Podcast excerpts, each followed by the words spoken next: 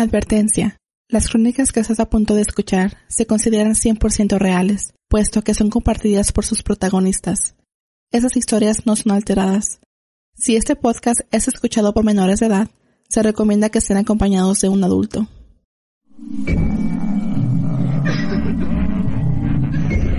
Fantasmas, ovnis, brujería, conspiraciones, todo en relación al tema paranormal. aquí, En en Entre la Oscuridad.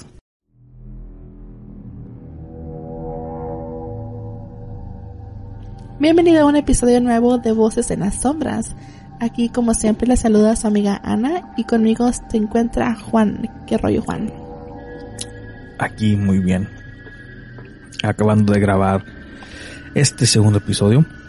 Este segundo episodio de la temporada nueva Ah, es de lo que antes se llamaba Crónicas. Le recordamos que esto sigue siendo lo que viene siendo Crónicas, pero ahora solamente nos llamamos este Entre la Oscuridad y en la sección se llama Voces en las Sombras, que básicamente viene siendo los mismos relatos y nuestras opiniones. exacto. Ah, y bueno, tuvimos un participante muy, muy interesante. Eh, no sé si se acuerdan, hicimos un episodio con la parca y con él. Ah, él se llama Héctor, él es el locutor del podcast de archivos clasificados. Y pues él ah, me, me mandó un mensaje básicamente diciendo que él tenía unas historias que le gustaría compartir. Ah, y fue un episodio porque pues sí duró el, todo el episodio. Ah, muy interesante. Ah, me gustaron mucho sus, sus, este, sus relatos. Pero más el, el con el que empezó en particular. Sí, ese me gustó muchísimo. Y es algo con, eh, creo que va a haber este continuidad. Ojalá que sí, ojalá que sí se pueda. Pero pues bueno, eso lo dejamos al, al criterio de usted los escuchas. Así que escuchen.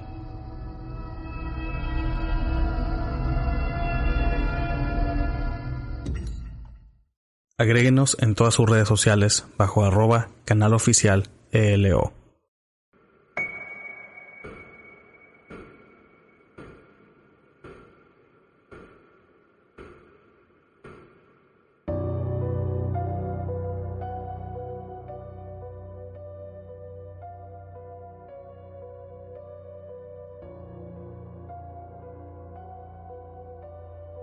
Y estamos de regreso en este nuevo episodio de Voces en las Sombras. Con nosotros está el locutor principal de archivos ah, clasificados, Héctor.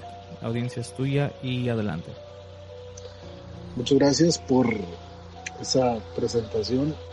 Pues el día de hoy más que nada quiero platicarles sobre un caso que pasó en la familia hace ya bastante tiempo, ya que una prima eh, cuando cumplió 15 años a ella le regalaron una, una, una la cual le decían que era una ouija curada. Al decir curada, lo que yo entendí y lo que todo el mundo entendió es que ya estaba preparada para directamente, no sé, entablar conversaciones más allá de, vamos a llamarlo de muertos, pero ahora más o menos relacionándolo con demonios, o sea, fue algo muy, muy fuerte. La historia empieza cuando el día de sus 15 años, para la gente que no sepa, en México se celebra mucho el, el celebrar el 15 años, que es la presentación ante la sociedad de, de la niña que se convierte en mujer. Entonces, eh, lo que pasa después es de que ella empieza a platicar con esa, bueno, utiliza la Ouija para platicar. Dice que el espíritu con el cual estaba platicando era el espíritu de Celina, cantante, ya que muchos conocemos. Resulta que ella empezó platicando normal, se hizo muy fan de Selena a pesar de que ella no escuchaba ese tipo de música, ella se empieza a ser muy muy fan porque ella decía que que Selena hablaba con ella y le daba muchos ratos, datos referentes a, a, lo que vi- vivió estando con los dinos y cuando fue Selena y todo eso. Resulta que tiempo después ella se empezó a hacer ya muy oscura, o sea, ya, ya su esencia era muy negativa, una vibra muy negativa. Tanto que decían que al poner agua bendita en su, en su habitación, esta se consumía de un día para otro, sin que hiciera calor.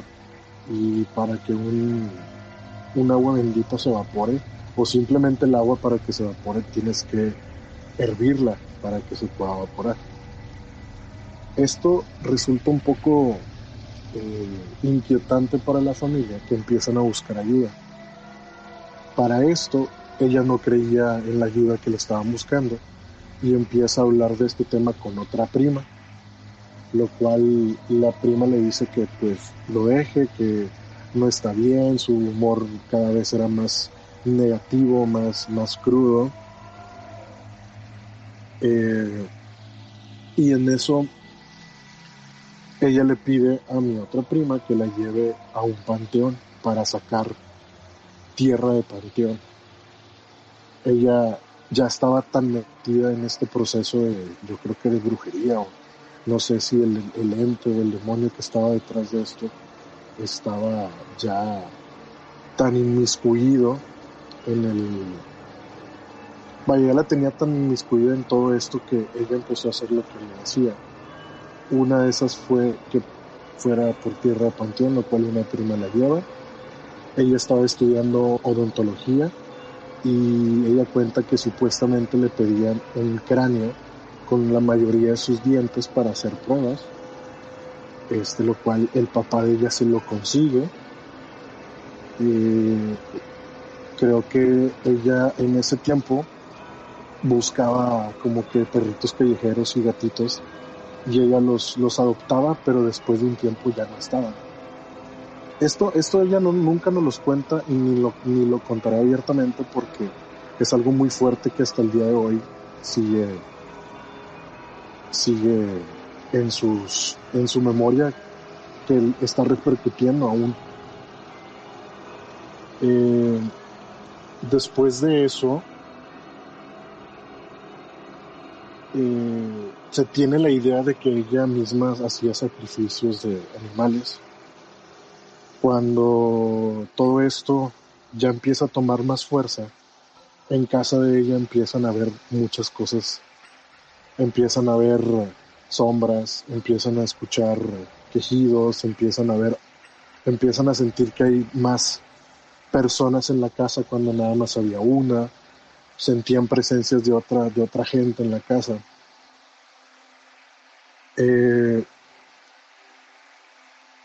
otra cosa muy importante es que dentro de esta limpia que empiezan, que tratan de hacerlo, contando, eh, sí, eh, tratan de hacer la limpia y contactan a una persona, un brujo, el cual les regala un indio, una figura de un indio, y les dice que para que esta persona los proteja de este espíritu, tienen que ponerle un cigarro. Prendían un cigarro y se lo dejaban ahí. Prendían otro cigarro y se lo dejaban ahí. Decía que el cigarro se consumía en segundos. Porque yo como buen fumador les puedo decir que un cigarro si tú lo dejas puesto, a que se consuma por sí solo se tarda entre 15 a 20 minutos. Decía, esto era ni el minuto, o sea, siempre era como que se lo ponían y se lo terminaban, se lo ponían y se lo terminaban. Y dice que a raíz de eso el hermano de ella empieza a soñar como que con este indio. Y él le decía que todo estaba bien, que los estaba protegiendo, pero que la entidad con la que se enfrentaba iba más allá de un demonio, o sea, que era otra. Sí dijo el nombre, pero la verdad no recuerdo.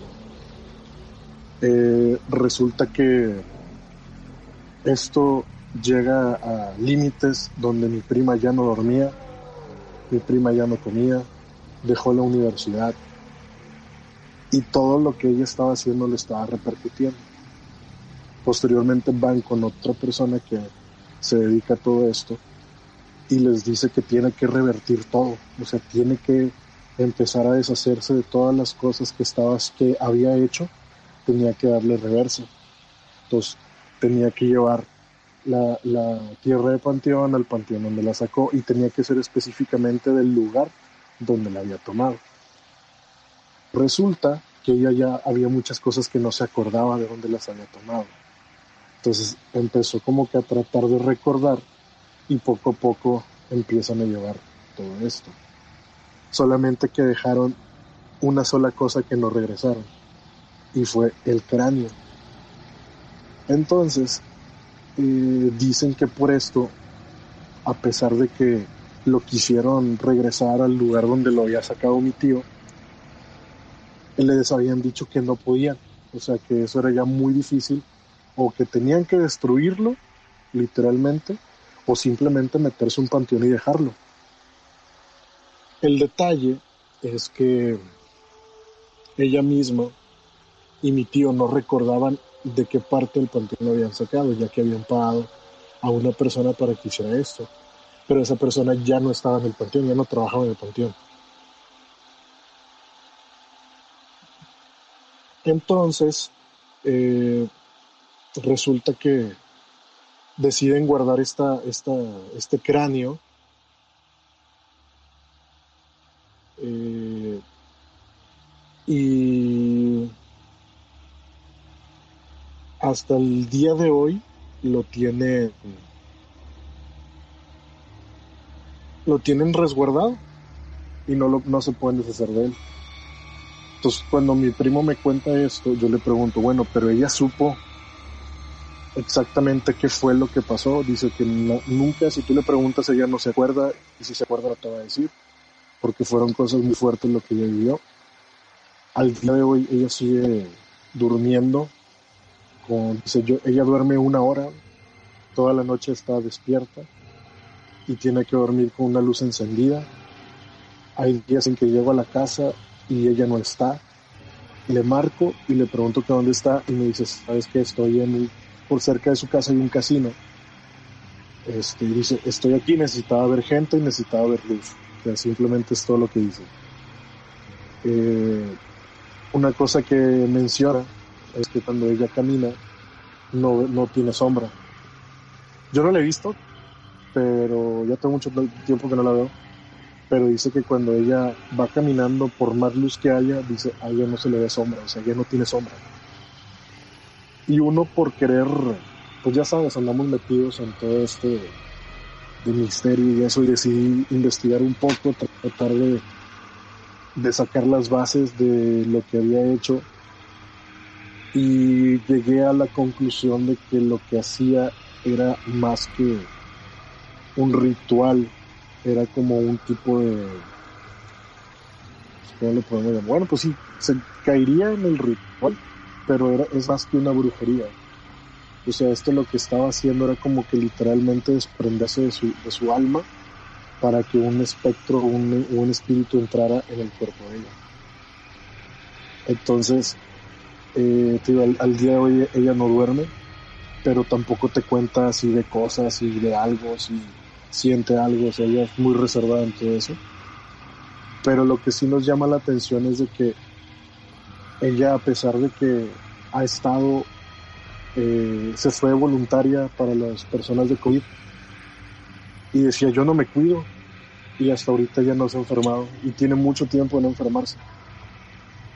Entonces, todo el mundo relaciona que pudiera ser que dentro de lo que hizo algo se le quedó pegado para que no se enfermara, dice, porque tiene mucho tiempo que no se enferma.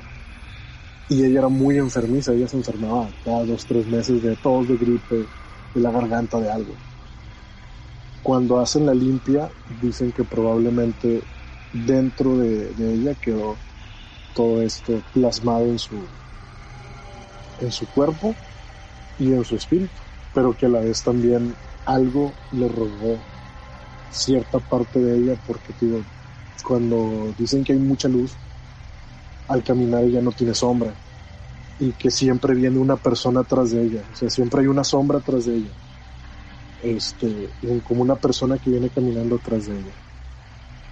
Y eso es lo que básicamente se dice, te digo, investigué y aparentemente habla sobre lo que es el palo mayombe, que era como que un ritual, algo acá muy drástico, y probablemente dicen que ella estuvo practicando eso a expectativas de alguien que le estaba diciendo.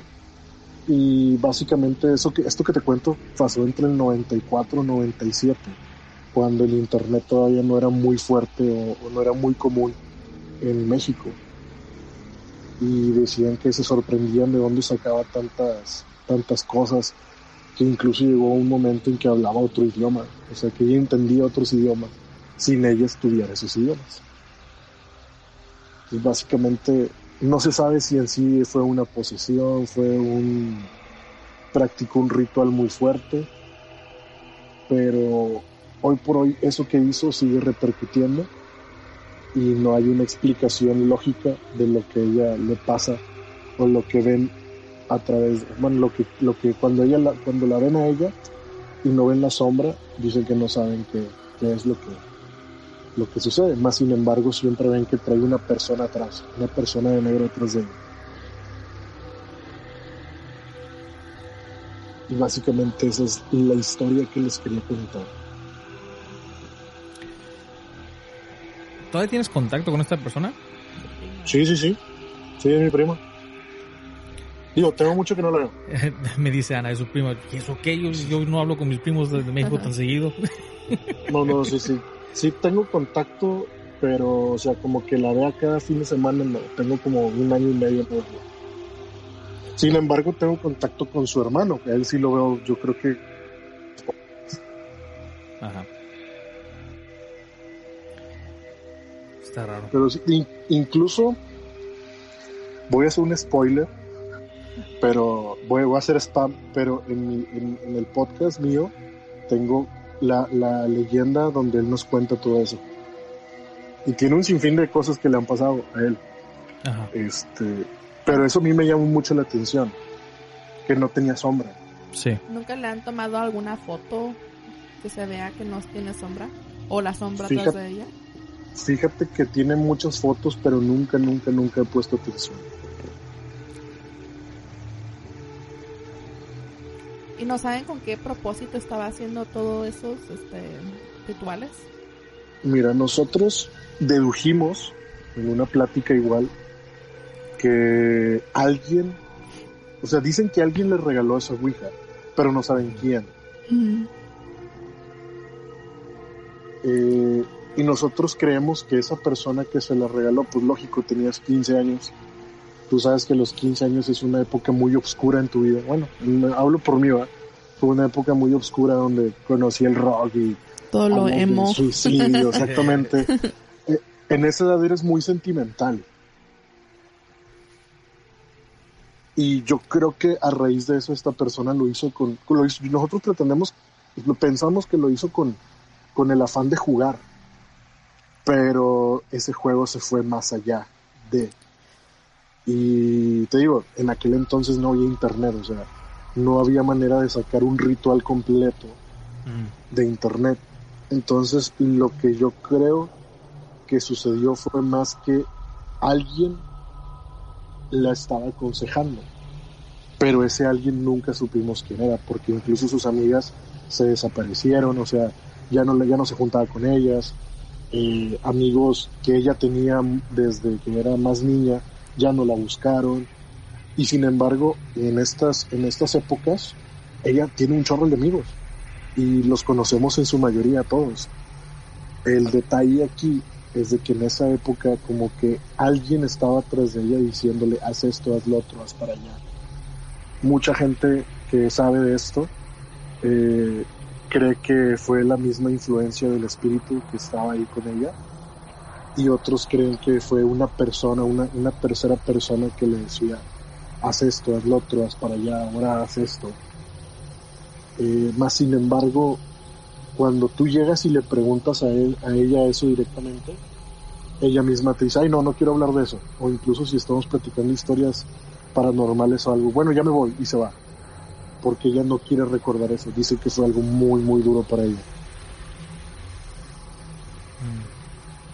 Sí, porque si alguien le regaló esa Ouija curada, como dices tú, este, fue por, un propósito, porque obviamente aquí, por lo menos aquí en Estados Unidos, puedes encontrar una Ouija en, la juguetería. Aquí lo usan mucho como para jugar, como un juego inocente. Pero se conoce que si la Ouija te la regalan y es básicamente es un regalo no es tan nueva la Ouija pero a lo mejor está usada o lo que sea pero si te lo regalan ahí es cuando sabes que la Ouija sí puede funcionar para contactar a los espíritus. Por esa misma razón yo le decía a Juan que, que si él quería yo le iba a regalar una Ouija. Pero no, quiere jugar. Pero no es, es si van a jugar a la Ouija tienen que hacerlo con todo el respeto del mundo y la verdad yo no aconsejaría que lo hicieran, ni por la curiosidad, porque nunca sabes lo que se puede tapar uno. Exactamente, tío, ya cuando te, te metes, bueno, yo no me meto en profundidad, pero sí hay temas que veo, leo y digo, ah, caray, esto ya está muy escabroso, mejor ahí le paro. Sí. Porque uno también tiene su límite y dice, mejor no me meto en cosas que no conozco que me puedan repercutir a mí.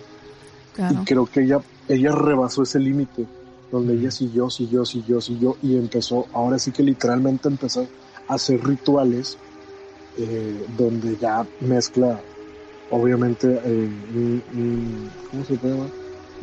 ahora sí que fue un sacrificio de un animal, tener un cráneo humano, este, tener tierra de panteón, que es lo más común, ¿verdad? Que, puedes encontrar y traerte de un panteón en tierra pero ya tener como que un cráneo así como que, ah, caray, espérame, o que, digo, yo no estudié medicina, pero me imagino que ha de ser muy difícil.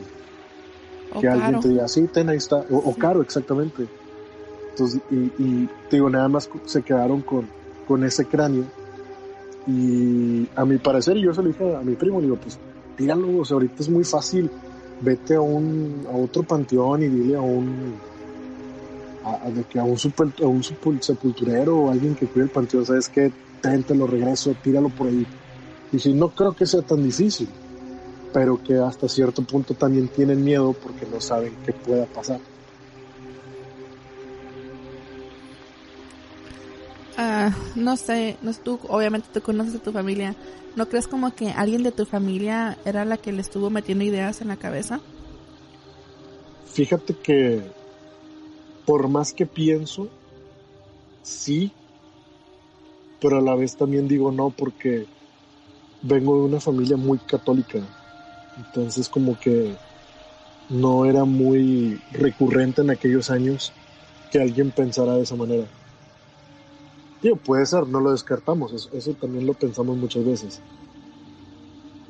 Es que se me hace muy este raro que alguien externo le haya regalado una Ouija, sobre todo una Ouija curada sí, siendo ella una niña, que yo me imagino, sobre todo en esos tiempos, como dices tú, no existía lo que es el bueno, el internet no estaba tan accesible. No estaba tan accesible, exactamente. Entonces se me hace muy raro que ella lo haya conseguido así tan fácil. Sí, y te digo, en aquel entonces ella empezó a estudiar la carrera de odontología.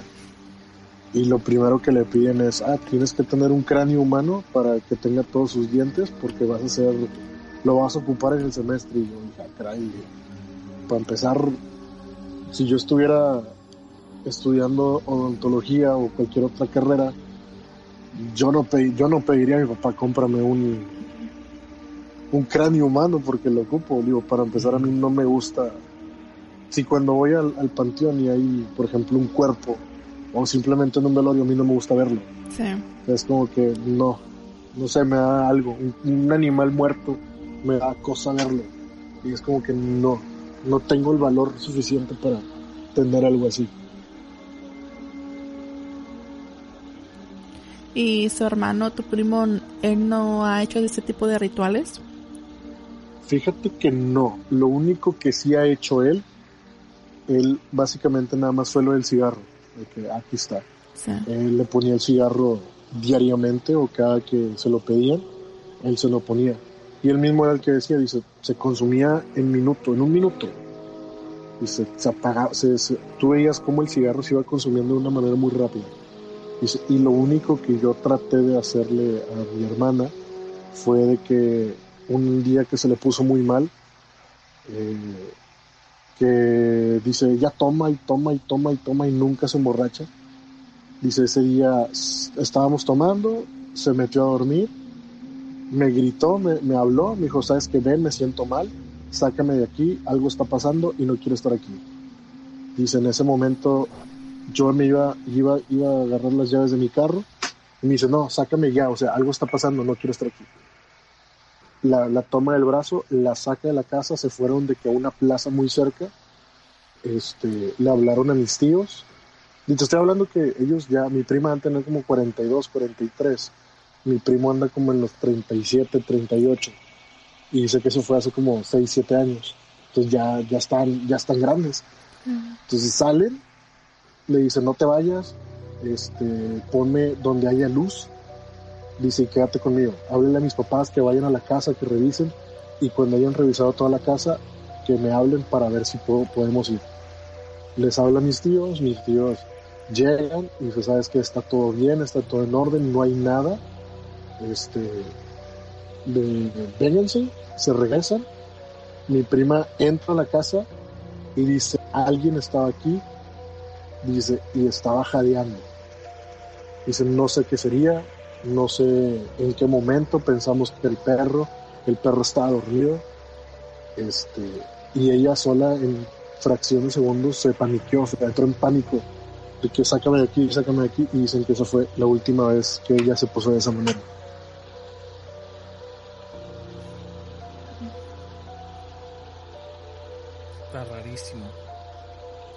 Es, es, muy extraño, créeme. Muy, muy raro. Pero a pesar de eso, o sea, mi primo dice, yo nunca, dice, la única cosa que yo vi fue como mi abuela vivía a tres horas de aquí, de Monterrey. Ella vivía literalmente en un rancho y cuando venía a Monterrey se quedaba por meses, tres, cuatro meses.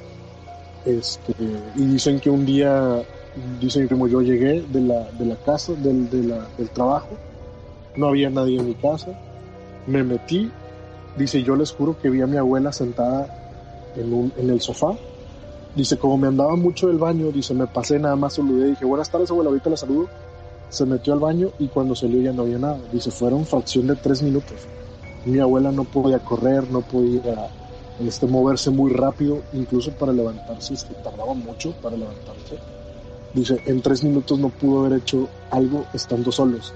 Dice, alguien la tenía que ayudar. Cuando pasa esto, dice, yo le hablo a, a, mi mamá. Digo, oye, abuelita anda contigo. No, pues que sí.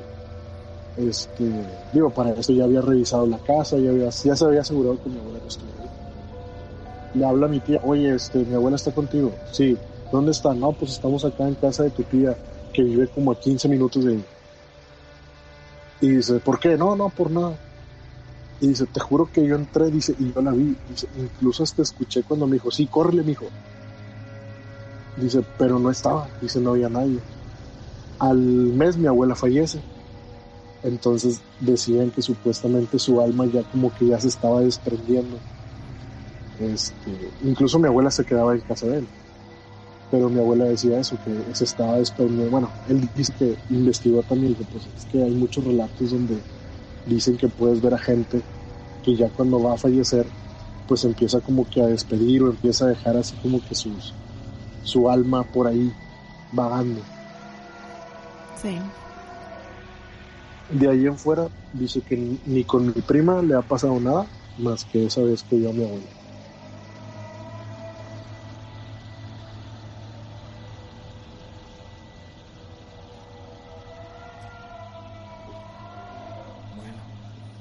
Es algo que. Debes de tomar una foto de tu prima así desprevenido. Sí. Fíjate que, que, en cuanto la vea, yo creo que dentro de unas dos semanas más la voy a ver. Tenemos un evento familiar y yo creo que ese día la veo. Este, y, y como va a ser en el día, se los juro que les voy a tomar foto y video. Sí, sácala fuera, dile, eh, vamos, vamos por un elote. Así para que sí. en día, para Sí, definitivamente sí. Falta que salga borrosa su cara, ¿no? No, fíjate que sí sale bien, sí sale bien. sí sale bien. Pero tío, es una historia que yo vagamente me acuerdo porque yo era muy niño cuando pasó eso y tengo vagos recuerdos de que hablaban de eso, más yo no estaba tan enterado porque pues tú sabes, andas jugando y andas para arriba y para abajo, a pesar de que yo soy como 11 años menor que ella. Entonces, como que sí los círculos todavía no entraban en esa época en sus círculos como ahorita. Entonces por eso digo, yo cuando mi primo me cuenta eso, se da cuenta que todos los flashbacks se vienen en fría, así pa pa pa pa pa. Es cierto, recuerdo, ahora ya tiene sentido esto que contaban en aquel entonces. Este, y te digo, o sea, ella, hubo, hubo, lo que nadie sabe es quién la metió a ese mundo, quién le dio la Ouija, y pues, dice que le han preguntado y que ella dice que no sabe, que simplemente alguien se la regaló, pero no te dice fue un amigo, fue una amiga, nada. Ese es el gran misterio, es lo que, lo que me da más curiosidad saber quién estuvo detrás de todo eso. El regalo de la Ouija. Exactamente. Eso, eso, incluso dicen que deshicieron la Ouija, o sea, se deshicieron de ella. Este, pero que también por ahí hubo algo medio extraño que eso sí mi primo dice, eso sí yo no sé qué pasó. Este, dice, no sé qué pasó, dice, pero simplemente un día llegué y ya no estaba. Dice, y la vibra bien densa en la casa, o sea, así de que eh, casi, casi, eh, de que nadie se habla, cuando, eh, cuando en realidad todos los días había una plática. Dice, ya estuvo bien apagado todo. Dice, y de ahí, de ahí en adelante, todo empezó a cambiar. Dice, todo, todo, todo, todo se fue dando de una, con mayor armonía. Pues con que no la hayan quemado, porque dicen que es lo peor que uno puede hacer. Quemarla. Sí, no, no, de hecho lo que te digo, no sabe, no sabe qué fue, pero lo que él tiene entendido es que la regalaron. Otra O se la dieron al brujo. Otra niña de O- 15 años. O se la, o se la dieron al brujo. Y que, de, ay, otra cosa que me acordé.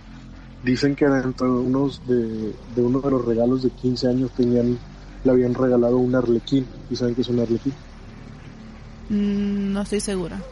Como un mimo. Un payasito de esos mudos. Oh, sí, sí, sí. Ok, ya sé cuál. Y, ajá, y ese arlequín eh, decían que cambiaba de forma. O sea, estaba en su cajita de cristal que para abrirla tenía un, candadito, este, pero que, eh, las llaves se les perdió. Entonces no podían abrir la cajita. Y decían que todos los días estaba en una posición diferente. O sea, nunca estaba, por ejemplo, no sé, de parado. Había ocasiones en que estaba con el brazo extendido este, o que tenía la cabeza abajo. Eh, incluso dicen que la última vez que lo vieron, porque también dicen que literalmente eso se desapareció, no saben quién se lo llevó, dicen que lo habían encontrado fuera de su caja. Y que al momento que lo metieron, pues se lo dejaron. Dice que pasaron días, no se acordaron, y de repente un día, ah, pues no hemos visto al arlequín. Y ya no estaba ni la caja ni el arlequín. Entonces no saben si alguien se lo llevó o si alguna fuerza malévola se lo llevó. ¿Y no supieron quién se lo regaló? Eh, no, de ese creo que no, porque fueron tantos regalos que no superaron muchos de quién- quiénes se los habían dado. Suena como que la misma persona que le dio la ouija le dio el mismo payasito. Pensé exactamente lo mismo. Pensé exactamente lo Porque mismo. ese, ¿No será una este, persona conocida? es lo más seguro. No sé, es que ese es el detalle, no, no, No sabemos. Y si, y si mi prima sabe, pues es que toda la familia nos vemos. Y entre la familia no hay, no hay, o sea, no hay una diferencia. Entre primos no hay. Ni entre tíos, entre nada. O sea, somos muy, muy unidos y muy armoniosos. Entonces ahí nosotros nos daríamos cuenta. Pero no, o sea, todo es normal. A lo mejor fuiste tú y no te, no te acuerdas. bueno, yo no tengo más preguntas. Tampoco. Am, ¿No tenías otro relato, creo que decías? Otro relato, sí. Fíjate que eh, en el pueblo donde era mi abuela hay un panteón. Esto no me pasó a mí, pero mucha gente del pueblo y de la familia lo han visto. Decían que había un... eh, había fallecido un señor que era uno de los de los forajidos acá de ladrones de allá de de épocas porfirianas de, de la revolución y todo eso y el señor todavía entonces cuando entre la ida del pueblo al panteón hay un hay un camino de terracería por ahí pasaban para tú poder llegar al pueblo grande que es más delante del pueblo donde vivía mi abuela todos tenían que pasar a fuerza por ahí, o sea, era, era la ruta comercial por ahí literalmente. Y que tú te ibas a otros ranchos más adelante por esa ruta. La cuestión es de que un día venía una pareja, y eso también me lo han contado tíos que se han venido por ese camino caminando literalmente, eh, decían que escuchaban el galopar de un caballo. Pero hasta ahí, eh, mis tíos hasta ahí lo dicen. Pero dicen que hubo una persona que es muy allegada a la familia, que él venía en su carreta con caballos y que él al momento de, de bajarse hacia el río, porque es un río por ahí, escuchaba el galopar de un caballo. Pero así entra el monte. Y que decía, pues, dice, pues todo el mundo pasa por aquí. Pues no me sorprende, o sea, siempre hay alguien que viene, alguien que va, y pues en el camino se cruzan resulta que entre la hierba de noche sale un hombre de negro con un caballo que lo saluda, buenas noches, ¿cómo están? Ah, muy bien, pero que no mencionan el nombre. Este, ¿cómo están? No, bien, ¿para dónde van? No, pues vamos para el rancho, o sea, para el rancho grande. Y les dice, bueno, dice, ¿les puedo encargar algo? Dice, ya que van para allá. Dice, ah, claro que sí, dígame qué, qué podemos ayudarle y como la gente del pueblo se conoce y son muy humildes, eh, dice, sí, dígame, que le podemos ayudar. Dice, pueden ir mañana a la iglesia y que hagan una misa en mi nombre. Y que el Señor le dijo, ok. Dice, gracias. Y el Señor se va otra vez a su caballo y se mete igual entre el monte. Se dejan escuchar los pasos del caballo. Este, y la esposa del Señor le dice, ¿tú sabes quién era él? Y le dice, sí. Y le dice un nombre el Señor, ¿va? Le dice, X, aquí, Pedro Juárez, ¿va? Ah, ok. Este, cosa que este personaje ya había muerto tres, cuatro meses atrás. Entonces, llegan a la, a la, al pueblo, en ese mismo rato van y levantan al, cura, le dicen que pasó esto, y les dice que sí, que no hay ningún problema. Dicen que al día siguiente se iba a ofrecer la misa, pero que dentro del, del, del recinto escuchaban cuando estaba en la misa, escuchaban un caballo galopando por todos lados y que cuando termina la misa había cinco monedas de oro en el altar de la, pues de la iglesia. ¿va? Y dicen que a partir de, de, de esa vez ya nada más escuchan el puro galopar, más ya no ven a la, a la persona.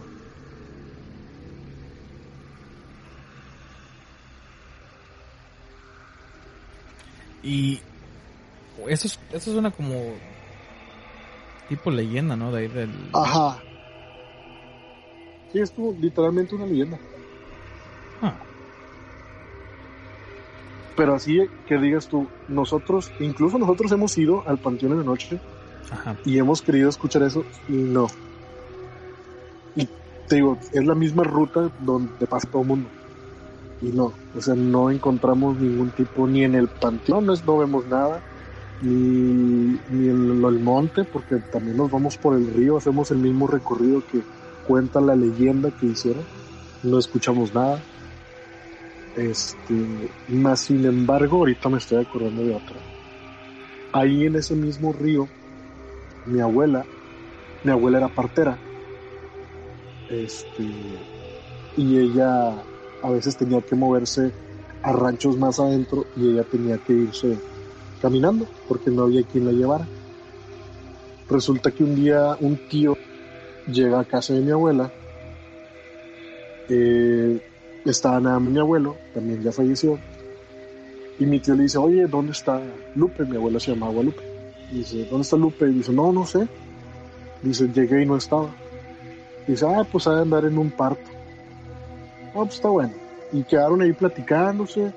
Este. Eh, quedaron platicando. Mi tío, pues ya eran como las 10 y le dice, ¿sabes que Lupe no viene? Vamos a buscarla. Mi abuelo, pues siempre fue un hombre de pistola en, en, el cinto. Pues en un rancho, estamos hablando de los 70, yo creo 80, principios. Este. Y se van a buscarla. Mi abuelo dice, yo me voy por el río y tú vete por la carretera. No, pues está bueno. Se van, se van los dos. Eh, mi abuelo se queda parado en un árbol eh, para ver si, si mi abuela pasaba. Eh, resulta que no, pues no la vio, dice, el único camino es este, que a fuerza tiene que pasar por aquí, porque ahí se conectaba tanto la carretera como el río, y entonces dice, la puedo ver si viene por el río como si va por la carretera. Entonces dice que quedó como media hora parado ahí, ¿no? Eh, mi abuelo se regresa este, a la casa y exactamente dos minutos después llega Noela y llega mi tío. todos, todos por su, por su lado. Eh, mi abuelo le pregunta, ¿qué pasó? ¿Por dónde te viniste? Y me dice, y bueno, y le dice, no, pues por el río, dice, me vine por el río caminando. Y le dice mi abuelo, achis, ¿dónde? Y yo, sí, por el río, dice, ya tengo como un minuto que vengo subiendo. Dice, incluso te vi cuando ibas caminando. Y dice, no puede ser. Dice, yo estaba parado ahí en el río y nunca te vi pasar. Dice, y nunca te vi que vinieras ni nada, o sea, porque en ese punto se veía todo, o sea, tú podías ver, a, o sea, a 100 metros, a 20 metros, no sé, o sea, tenía una, una buena vista alrededor, este, donde tú podías ver y escuchar los pasos, porque en la noche es muy silencio y escuchas incluso voces que están súper lejos. Entonces dice, yo estuve viendo por todos lados y nunca te vi. Y mi abuela tenía que pasar exactamente por ese tramo para entrar por el río. Este, total, le dice, yo venía atrás de ti, yo vi, yo te vi ahorita que venía subiendo aquí la lomita, va, por así decirlo. Y dice, pues es que yo no te vi.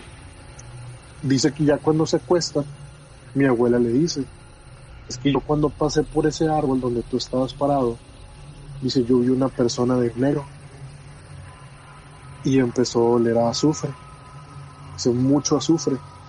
Y mi abuelo le decía, pero ¿cómo? Pues si yo estaba parado ahí y yo nunca olí nada, ni vi a nadie. Y mi abuela le decía, ¿eres tú? Y le dice, no, porque entonces cuando yo, cuando tú lo viste, yo ya me había ido. Entonces, incluso, como te digo, o sea, no, no es un lugar donde esté sumamente oscuro, o sea, sí reconoces a la gente. Y mi abuela decía que no, que ella había visto una persona de negro que no conocía y que olía mucho a azufre. Y pues mi abuela era gente de rancho que no le tiene miedo a nada. Este, y mi abuelo le dice, yo estaba parado ahí y no te vi. Dice, nunca te vi y tampoco vi a alguien ahí donde está yo. Y dice, pero es tan más raro que tú no me hayas visto cuando yo me fui. Dice, no, yo te ya cuando estaba subiendo, había como una especie de loma para llegar a la casa. Y, y mi abuela lo vio exactamente cuando ya iba subiendo para la casa y mi abuela estaba a 10 metros de él. Entonces dice mi abuela, en ese momento que yo me fui, dice, tú me hubieras visto a mí cuando yo iba caminando o me hubieras escuchado. Entonces, mi abuela, incluso mi abuela me llegó a contar esa historia y decía que ella jamás vio a mi abuelo hasta que ya llegaron a la casa. Este, y esa es una de las historias extrañas que, nos contaba mi abuela, que decía eso, dice, yo nunca vi a tu abuelo, tu abuelo nunca me vio, Más sin embargo, yo vi una persona que estaba parada y olía a azufre.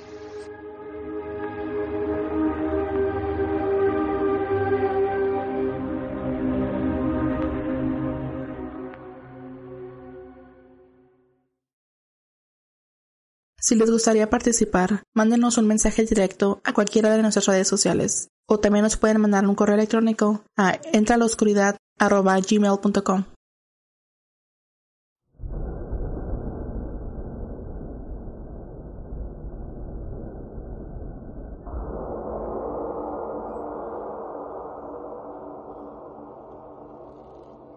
La verdad me, me gustó mucho la participación de, la participación de, de Héctor. Me gustó mucho la manera en cómo contó sus historias, siempre muy claro y al punto. Pero la verdad me gustó muchísimo su primera historia. Las, las otras dos historias que nos compartió también me gustaron, pero esas se inclinan más como hacia las leyendas, como tú comentaste también. A las leyendas de, de pues ranchos o pueblos de ese estilo. Que no sé por qué, pero por alguna razón esas historias se repiten este, no digo que son iguales, pero sí son muy similares a otras que hemos escuchado en otros, de otros pueblos también. Sobre los jinetes y cabeza y también en Zacatecas hay una muy famosa que, que se escucha como una carreta con caballos que pasa por, por, frente de las casas, pero pues cuando uno se asoma no, no hay nada. Entonces son ese tipo de, de historias que son muy famosas y muy conocidas.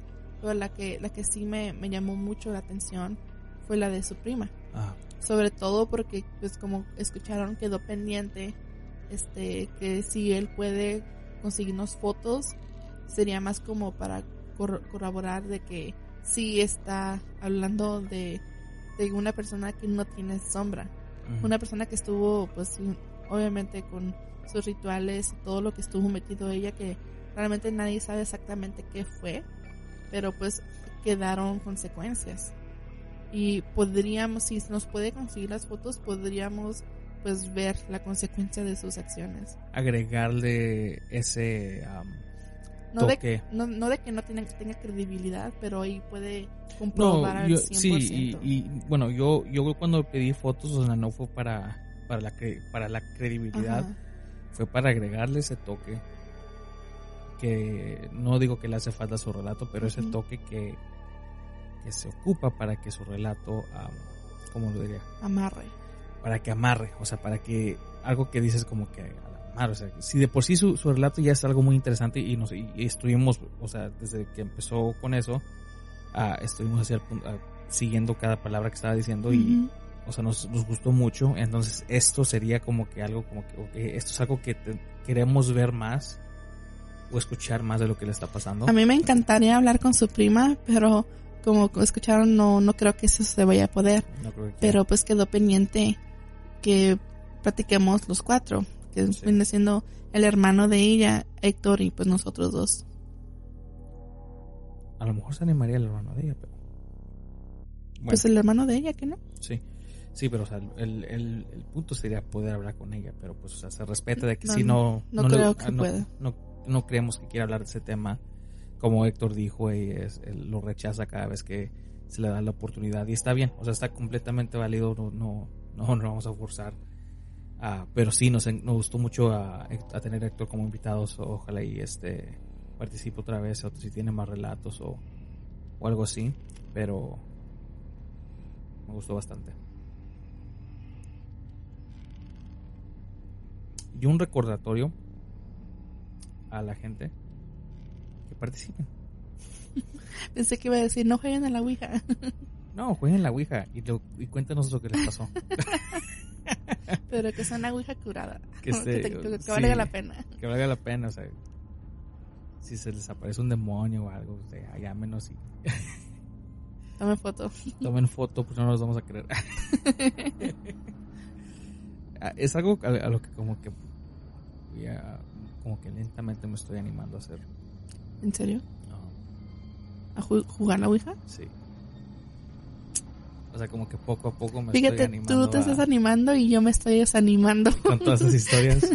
es que mira, ya vamos, que ¿Para cuántos años que estamos grabando? Relatos de este tipo. No, no te da curiosidad de que decir como que, bueno, todo, nos podemos ahorrar el tiempo y jugarla. y si nos pasa algo, pues somos los propios participantes. Somos los propios participantes. Porque yo, lo único que yo puedo decirlo, o sea, lo único fuerte que me ha pasado, pues fue con Cabeza de León. O sea, con lo de mi rodilla. Y. Pues. ¿Te gustó la emoción? Sí. Eso fue. Eso fue una. Fue mucha adrenalina para, para mí en, tan poco tiempo. Que, que de por sí le quiero decir a la gente que aún así no me duele la rodilla. no, no, me ha regresado ese dolor. Pero o sea, eso, eso es lo más fuerte que me ha pasado. Entonces, como que eh, automáticamente la curiosidad me está retando a que busque algo más. O, sea, que tengo que superar esa experiencia de una manera. Es como una droga que cada vez quieres algo, una emoción más fuerte. Exacto. No sé, Juan, este, si me hubieras dicho eso hace como uno o dos años, te hubiera dicho, va, vamos. Pero siento como que últimamente me he vuelto más miedosa para esas cosas. El, hace unos días estuvo de visita a unos tíos aquí en mi casa y hace cuenta que toda la noche nos la pasábamos hablando de historias que nos pasaron a nosotros cuando estaban, cuando, mis, tíos estaban jóvenes. Sí. Y también empecé a contarle mis historias y un poco de las historias que contamos aquí en el podcast. Y te juro, Juan, que cuando me fui a acostar, tuve que aprender la tele y poner un, puse un episodio de Friends para poder este quitarme todo de la mente porque la neta sentía como que hasta estaba temblando de lo nerviosa que me sentía. No sé, a lo mejor me, me sugestioné, pero te juro que tenía mucho tiempo que no me sentía así. Que me sentía bien paniqueada. Y bueno, no sé si es por, por el, por el podcast o lo que grabamos que no estoy diciendo que se me quite el miedo porque aún así soy una persona que, o sea, corriente, sí me da miedo. pero me, está, me llama más la atención. O sea, yo, bueno, para los que no me conocen, uh, yo soy el tipo de persona de que si estoy en casa aburrido y estoy editando, uh, o si estoy haciendo un episodio de hora de cuentos, a mí me gusta, o sea, buscar un tipo de inspiración. Y ya sean dos de la mañana, tres, o sea, me pongo a ver videos de terror y a solas. o sea, para como no bueno, como dije como para buscar este inspiración. Y es que el terror es algo que siempre me ha gustado. Pero últimamente como que me está gustando de más. pues eh, yo consumo terror casi todos los días de mi vida, pero igual ya cuando ya estoy a punto de dormirme le pongo algo otra cosa en la televisión para poder despejar mi mente. Este, lo que últimamente he estado viendo son videos de Nux, Nux ah. Top 5, no sé si los has mirado. Es un canal en, inglés, pero de verdad, cada semana yo estoy esperando sus videos porque sí sacan de onda. Pero no sé, siento como que últimamente ya no, ya no aguanto tanto. No sé si yo porque ya estoy viejita, no sé. o, una de dos, o o nos aventamos un juego de la Ouija o vamos a, un lugar donde, supuestamente está embocado. Yo me inclino más con ir a un lugar. qué raro. ¿Por qué? No sé, yo me Mira, por lo menos, ok. Si vamos a un lugar que está supuestamente embrujado, que es, bueno, de esta pregunta, fuera del aire. este, si vamos a un lugar, lo peor que pueda pasar es de que salgamos corriendo y nos vamos y ya que nos dé miedo, grabemos algo, ojalá. Ajá. Si no, pues no pasa nada, como que nosotros estemos bien. Pero ya si jugamos la Ouija, es, yo me imagino que es algo que aunque corramos nos va a seguir. Y así aunque estemos dormidos, podemos tener pesadillas, siempre va a estar con nosotros algo. Es lo que yo pienso. A, mí, a mí me... ¿Cómo se llama el, cuando, cuando la amiga Florentina trajo a su novio? A su ex el que de ese tiempo que nos arruinó. Ay, no. Oh, sí. ¿Quieres contar eso? bueno, pues hace tiempo, saludos a Florentino. hace tiempo Florentino trajo a su amiga a grabar con nosotros que se llamaba Fátima. a ella en ese entonces tenía un novio, creo que ya no anda con él. Ahí sí ya se casaron. en ese tiempo tenía un novio. Nosotros hablando mal de él. que lo trajo y y creo que su, primera impresión de él así con nosotros como que no. Sí, no, no hubo mucha química que digamos. No hubo mucha química, o sea, era una persona de que lo saludamos y él nomás como que con la cabeza nos dijo, no, pues qué onda. Como que su primera impresión, o sea, no, no era de que ah, es una persona amigable. Sí. Ah, medio, medio sangrón. Y este, empezamos a grabar y creo que y tuvimos esta conversación en ese tiempo de que hay que jugar la Ouija. Y en ese tiempo Ana estaba muy entrada de que, ay, hacemos una ahorita. Y eso fue, ¿hace cuánto tiempo fue? Como dos años, ¿no? Sí, más o menos ¿Ves? dos años. Y Ana estaba con, con su, "Ah, pues ahorita hacemos una y, Si mi mamá escucha eso me va a regañar. y Ana empezó a sacar sus, sus, li- sus- eh, una libreta y empezó a dibujar la Ouija y todo eso. Y yo me quedé con, no, que no, pues una, una Ouija pobre. hasta, hasta agarré un pedazo de vidrio para que sirviera como el triangulito y Ajá. todo. Y, am, y entonces el, ya no me acuerdo cómo, creo que Fátima le preguntó a su novio porque su novio no había dicho nada toda la noche. Nada más estaba callado. nada más estaba callado escuchando y tenía cara de que como que yo le yo le encontraba o yo le, le di la me di cuenta como que tenía cara de Estos babos. estos güeyes no saben qué están haciendo Ajá. Y pues no sabíamos qué estábamos haciendo. no, no sabía y nos valía madre y entonces ella le pregunta ¿tú la has jugado? y ya luego le digo, sí por supuesto yo la inventé Casi. casi, casi, casi con esa actitud. Y sí, sí, ya la he jugado. Y, y luego, luego, o sea, como que todo se puso así bien serio. Bien tenso. Bien tenso, pero no tenso de que, ay, va a contar algo bien chingón. Ajá. tenso de que como que este güey nos va a regañar o que, Sí. que básicamente como que medio sí nos, nos regañó. ¿Y qué fue lo primero que dijo? Sí, le- y, y nos dijo, nos preguntó, ¿ustedes saben las reglas? Yo ya, ya me sabía la mayoría, pero aún así le dije, no, cuéntanos. Así como que, Para sacarle a ver qué es. nomás para sacarle a ver qué. Y empieza como que, no, pues, la Ouija no es un juego. No, pues, ya sabemos, obvio. y este, el que, el que vaya a empezar ah, el juego tiene que acabarlo. Y pues esa era yo. Y tiene que saber cómo cerrar la sesión. Pero también dijo que teníamos que agarrar tierra de panteón, que no. Sí, o sea que sí, queríamos este, una respuesta más rápida que... Y luego lo que más me hizo decir, no, pues mejor no, fue que no empezó a hacer mucho énfasis en, en que si yo le iba a empezar, o sea, me miraba a mí directamente y con una mirada así como que, no sé, hasta me sentí casi intimidada porque me estaba mirando como con coraje tal vez Sí, y me sí decía, me acuerdo porque te hasta me di tienes que ser responsable, tú vas a estar responsable de todos los que estamos aquí y, y porque tú lo estás empezando y que no sé qué. Ajá. Yo dije, ah, yo no voy a ser responsable de ustedes, ¿para qué están aquí? y pues no, obviamente él tal vez lo hizo para que, ah, tal vez la intención de él fue protegernos, de que no jugáramos y no estábamos informados, que sí tiene razón, porque eso no, como él dijo, no es un juego. Y la verdad yo no, yo estaba viendo a ver si Juan iba a jugar, porque Juan nunca había querido jugar. Entonces básicamente yo tal vez tontamente lo estaba retando o quería ver hasta dónde llegaba Y yo, Juan. y yo sabía que lo estabas haciendo por esa manera. O por esa razón, porque yo dije, ella nada más está haciendo, Sí. yo ya sabía. Y por eso yo, le, o sea, les, eh, como que medio le seguí el rollo a él. Pero yo, o sea, eh, profundamente sa- sabía que nada iba a pasar porque Sí. no lo íbamos a hacer. No, Entonces ahí fue cuando, o sea, su- sus, sus preguntas y sus respuestas, o sea, era un vato bien sangrón, o sea, neta, era- sí, nada, y, sí se pasó lanza. y cuando, y yo me acuerdo que tú le, al último dijiste tú, ay, ya ni me dan ganas de jugarlo. Pero yo en mi, en, en mi mente decía, Ana está diciendo eso no porque tiene miedo, sino porque este güey ya, ya mató el, Sí, ya mató el, ¿cómo se llama? El, El- el aguafiestas, este ya. me mató la cura del chiste. Sí. lo que sea. Es como que, ay.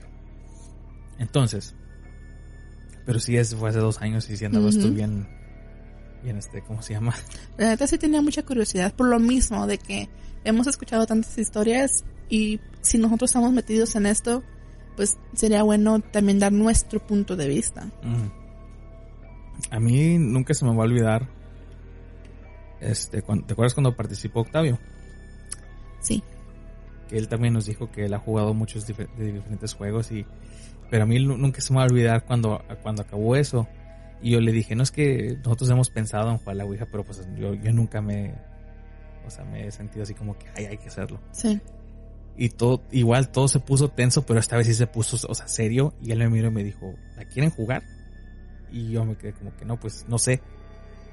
Y nunca se me va a olvidar porque él, él, él dijo, si ustedes la juegan, me llaman, yo, yo la juego con ustedes. O sea, él, él, él en vez de, en vez de decir, no, que son reglas, creo que... Porque si no recuerdan a Octavio le pasaron cosas bien fuertes. Que sus relatos de él, o sea, sí... Es uno de los episodios más fuertes que hemos tenido. Sí, sí, por supuesto. Y, y, el, y como les digo, Octavio, él, él creo que la manera que... e, Esa es la diferencia entre Octavio y, y el, y el exnovio de Fátima, es de que con el exnovio de Fátima, a la manera en como lo dijo, o sea, lo dijo de una manera muy sangrona como que un aguafiestas, pero la manera en como Octavio lo dijo, que hasta él, este, él dijo que, que si nosotros la jugamos, que le dijéramos para que él viniera también. Y fue básicamente poder guiarnos. ¿no? Ajá, fue como, como si fue, él, él quería ser nuestro guía, como que no se preocupen, o sea, yo aquí voy a estar para que y, para que y, los niños jueguen. Y, y, y, creo que yo lo vi de esta manera, de que si yo la llego a jugar, creo que sí lo invitaría a él. Sí. Porque pues sí, es una persona que tiene experiencia. La experiencia en eso. Y, pues sí, yo le saco solo. Bueno, que aún así no tienes que jugarlo cuando estés solo. Sí, mira, el primerito que vi, el primero que la tiene. En, escuchen el episodio de que era el número 32, Crónicas número 32 fue el estreno de la cuarta temporada. Todo es, todas esas fueron como dos horas. Y todo eso fueron puros relatos de Octavio. Octavio, um, hace mucho que no he hablado con él, le voy a mandar mensaje a ver cómo está. Todavía tengo su número de él, pero uh, él tiene unas historias muy, muy fuertes que le pasaron desde niño hasta, hasta ahorita, creo que todavía le siguen pasando. Pero como que ya, ya, ya sabe cómo, controlarlo, pero se los recomiendo bastante el, el, el episodio de, de, Octavio. Y sí, creo que como le digo a Ana, si la llegaré a jugar, creo que le llamaría a él para que me echara la mano. Y pues ahí me cuentas cómo te fue. y bueno, ese fue el episodio de ahora con, con nuestro invitado Héctor. Escuchen su podcast, está muy bueno. Sí, tiene su, su podcast está muy bueno. Ah, acaba de subir uno él, el de uh, también de, de, las sectas. Y, este estuvo, estuvo padre. Muchos datos que yo, que yo no sabía. Esta noche estuvo con ustedes Ana y servidor Juan. Y tengan muy buena noche. Adiós.